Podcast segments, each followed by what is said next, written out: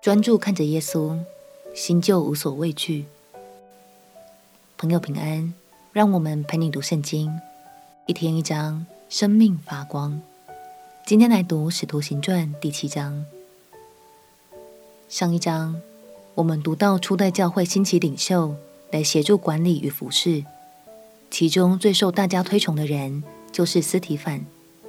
他有信心，有智慧，并且依靠神的大能。帮助了许多的人，但这位杰出的领袖却也因此被盯上，面临前所未有的挑战。让我们一起来读《使徒行传》第七章。《使徒行传》第七章，大祭司就说：“这些事果然有吗？”斯提凡说：“诸位父兄，请听。”当日，我们的祖宗亚伯拉罕在美索不达米亚还未住哈兰的时候，荣耀的神向他显现，对他说：“你要离开本地和亲族，往我所要指示你的地方去。”他就离开迦勒底人之地，住在哈兰。他父亲死了以后，神使他从那里搬到你们现在所住之地。在这地方，神并没有给他产业。连立足之地也没有给他，但应许要将这地赐给他和他的后裔为业。那时他还没有儿子。神说他的后裔必寄居外邦，那里的人要叫他们做奴仆，苦待他们四百年。神又说，使他们做奴仆的那国，我要惩罚，以后他们要出来，在这地方侍奉我。神又赐他割礼的约。于是亚伯拉罕生了以撒，第八日给他行了割礼。以撒生雅各，雅各生十二位先祖。先祖嫉妒约瑟，把他卖到埃及去。神却与他同在，救他脱离一切苦难，又使他在埃及王法老面前得恩典，有智慧。法老就派他做埃及国的宰相，监管全家。后来埃及和迦南全地遭遇饥荒。大受艰难，我们的祖宗就绝了粮。雅各听见在埃及有粮，就打发我们的祖宗初次往那里去。第二次，约瑟与弟兄们相认，他的亲族也被法老知道了。约瑟就打发弟兄请父亲雅各和全家七十五个人都来。于是雅各下了埃及，后来他和我们的祖宗都死在那里，又被带到示剑。葬于亚伯拉罕在世间用银子从哈摩子孙买来的坟墓里。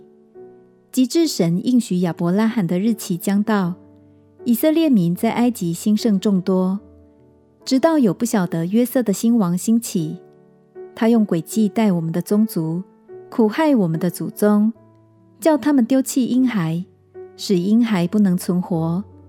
那时摩西生下来，俊美非凡。在他父亲家里抚养了三个月。他被丢弃的时候，法老的女儿拾了去，养为自己的儿子。摩西学了埃及人一切的学问，说话行事都有才能。他将到四十岁，心中起意去看望他的弟兄以色列人。到了那里，见他们一个人受冤屈，就护庇他，为那受欺压的人报仇，打死了那埃及人。他以为弟兄必明白，神是借他的手搭救他们，他们却不明白。第二天遇见两个以色列人争斗，就劝他们和睦，说：“你们二位是弟兄，为什么彼此欺负呢？”那欺负邻舍的把他推开，说：“谁立你做我们的首领和审判官呢？难道你要杀我，像昨天杀那埃及人吗？”摩西听见这话，就逃走了，寄居于米甸，在那里生了两个儿子。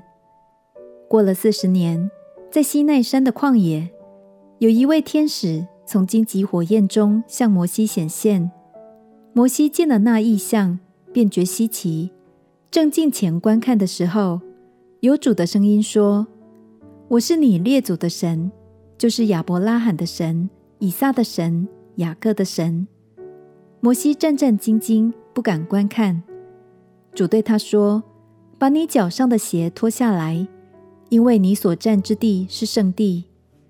我的百姓在埃及所受的困苦，我实在看见了；他们悲叹的声音，我也听见了。我下来要救他们。你来，我要差你往埃及去。这摩西就是百姓气绝说：“谁立你做我们的首领和审判官的？”神却借那在荆棘中显现之使者的手，差派他做首领、做救赎的。这人领百姓出来，在埃及、在红海、在旷野，四十年间行了奇事神迹。那曾对以色列人说：“神要从你们弟兄中间给你们兴起一位先知，像我的，就是这位摩西。这人曾在旷野会中和西奈山上。”与那对他说话的天使同在，又与我们的祖宗同在，并且领受活泼的圣言传给我们。我们的祖宗不肯听从，反弃绝他，心里归向埃及。对亚伦说：“你且为我们造些神像，在我们前面引路，因为领我们出埃及地的那个摩西，我们不知道他遭了什么事。”那时，他们造了一个牛犊。又拿祭物献给那像，欢喜自己手中的工作，神就转脸不顾，任凭他们侍奉天上的日月星辰，正如先知书上所写的说：“以色列家啊，你们四十年间在旷野，岂是将牺牲和祭物献给我吗？你们抬着摩洛的帐幕和里番神的星，就是你们所造为要敬拜的像，因此。”我要把你们迁到巴比伦外去。我们的祖宗在旷野有法柜的帐幕，是神吩咐摩西叫他照所看见的样式做的。这帐幕，我们的祖宗相继承受。